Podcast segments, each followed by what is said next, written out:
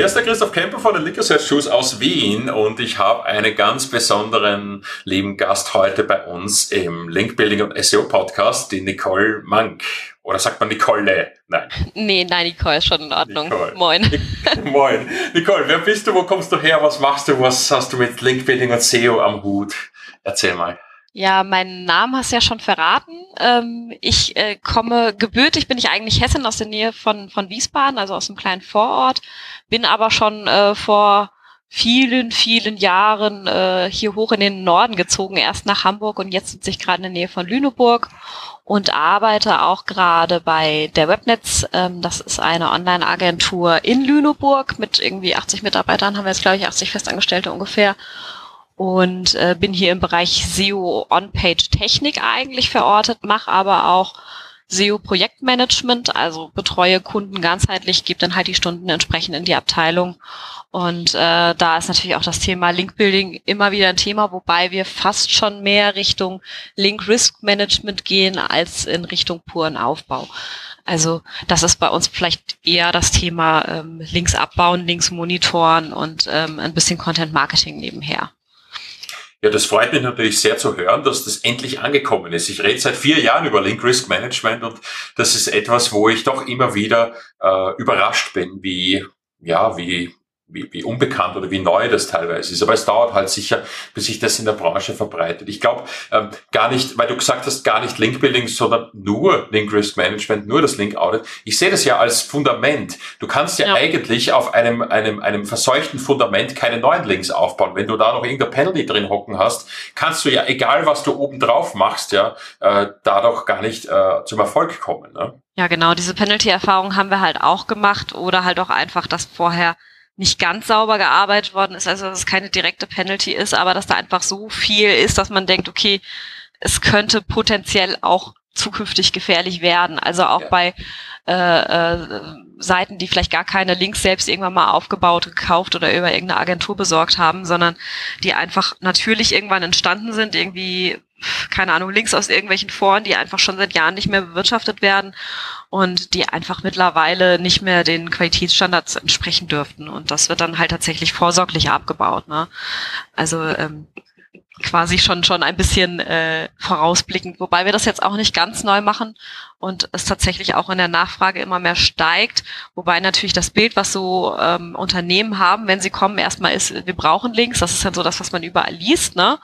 Und dann so, okay, du hast schon Links, aber die sind vielleicht nicht gut und die sind potenziell sogar gefährlich und wir müssen uns auch darum kümmern und das regelmäßig beobachten.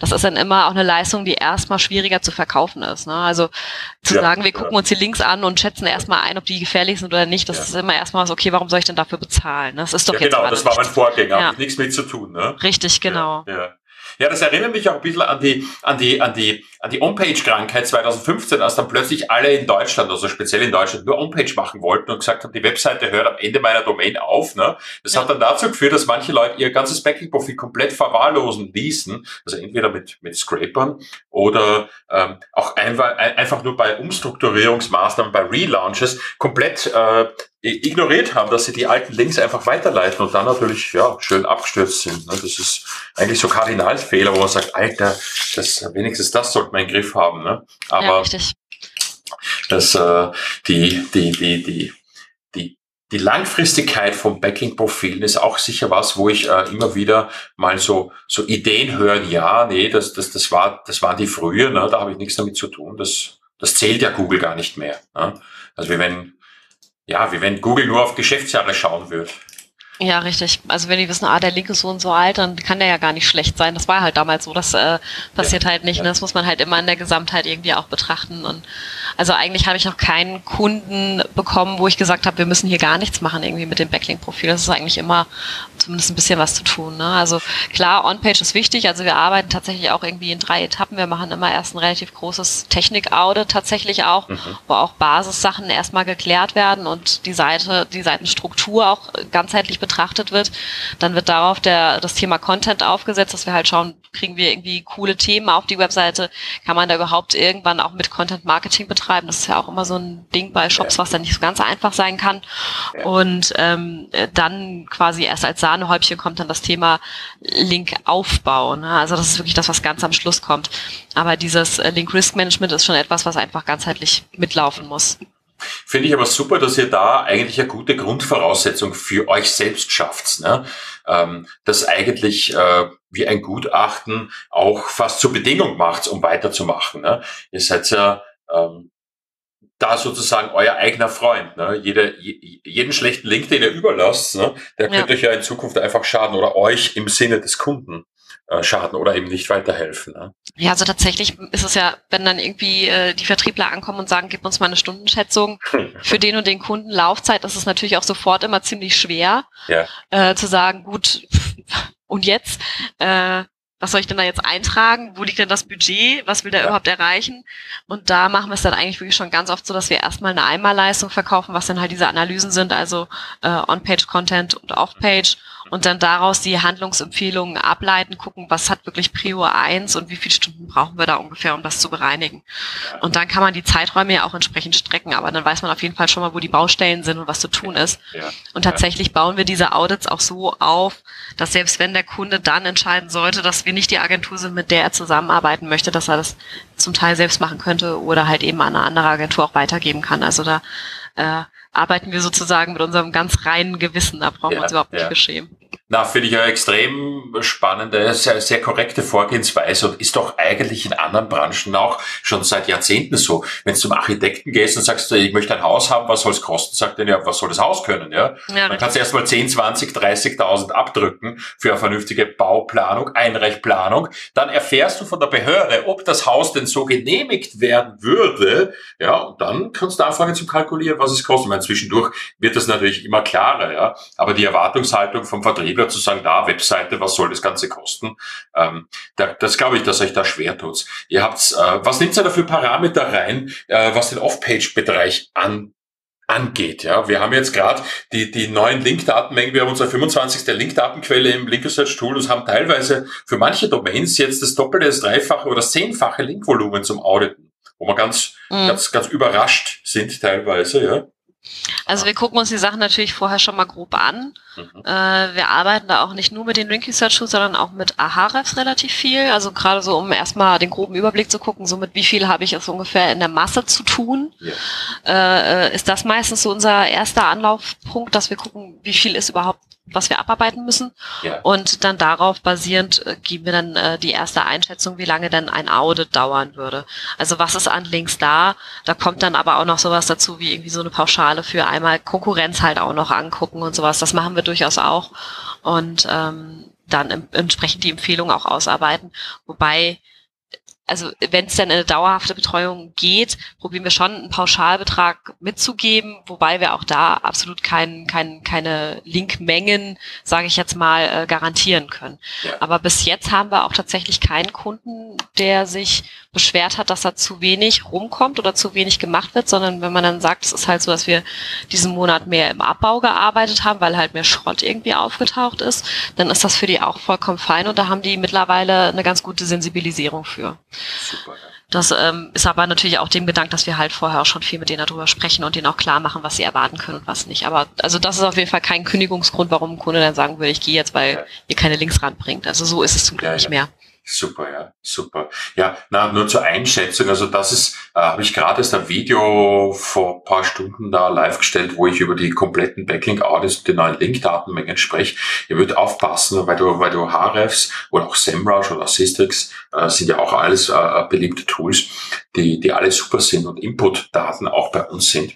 Mhm. Wir haben teilweise Fälle, wo wir äh, tatsächlich zehnmal oder, oder, oder zwanzigmal mehr äh, Links beziehungsweise auch Domains finden, mhm. die in so ein Audit mit rein können. Das ist jetzt äh, in erster Linie nicht ein Datenthema oder Lizenzthema, ja, kostet halt relativ, keine Ahnung, wie der größere Plan oder so, sondern vor allem nachher ein Stundenthema, ja. Okay. Was eigentlich auch eine Motivation für mich ist, zu versuchen, ähm, vielleicht euch irgendwie zu äh, äh, unterstützen. Also wenn ich ein Tool hätte, wo ich euch ähm, ja so eine Stundenschätzung erleichtern würde, wäre das cool? Wäre das für einen Vertriebler cool? Das wäre auf jeden Fall cool, wobei ich nicht weiß, ob man das wirklich schon so weit automatisieren kann. Also wir, wenn wir dann halt wirklich im Audit sind, ähm, ist es natürlich so, dass das äh, die Tools alle sehr unterstützen, aber dass es ja. nicht so ist, dass wir auf den Mitarbeiter verzichten können. Also der muss sich am Ende ja immer noch zumindest jede Domain einmal angucken. Also vielleicht nicht jede URL. Ja. Und man kann auch schon viel direkt aussieben, wenn das einmal durchs Detox-Tool gelaufen ist.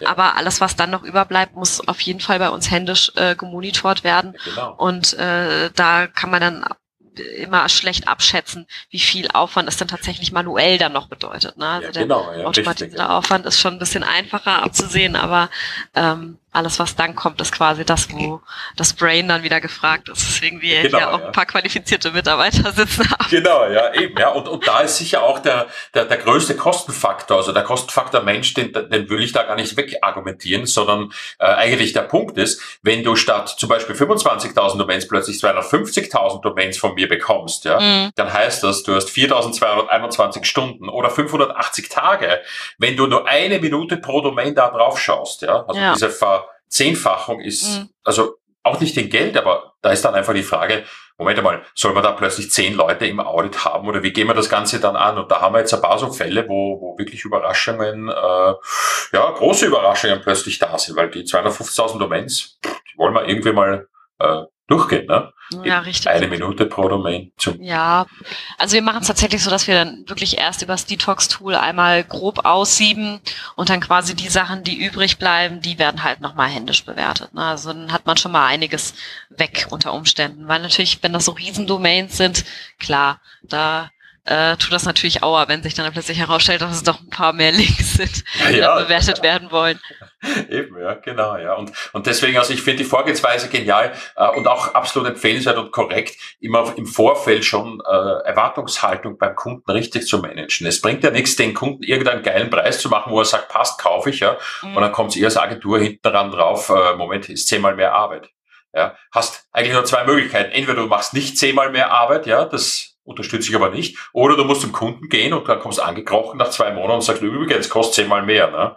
Ähm, ja. ja, auch nicht nee, so geil. Das, ja. Da sind wir zum Glück relativ trans transparent. Ne? Also bei uns wird auch immer noch über ein Stundenkontingent äh, gearbeitet und wenn man dann merkt, das wird irgendwie hinten raus knapp oder der Kunde will plötzlich mehr als vorher abgesprochen ist, dann äh, muss man sich da einfach offen drüber unterhalten. Ja, ja, ja, verstehe.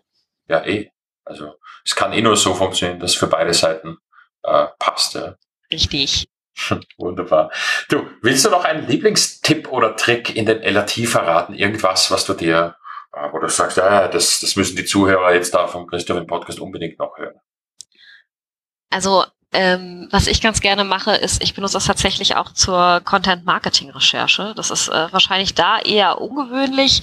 Ähm, und zwar ist das dieses äh, Missing Link-Tool, glaube ich, wo ja. man mit der Konkurrenz vergleichen kann, ähm, was die dann so machen oder wo die ihre Links herbeziehen. Und das sind nicht nur potenzielle Linkquellen, sondern man muss auch mal gucken, wo die hinlinken ja. und was die eventuell machen.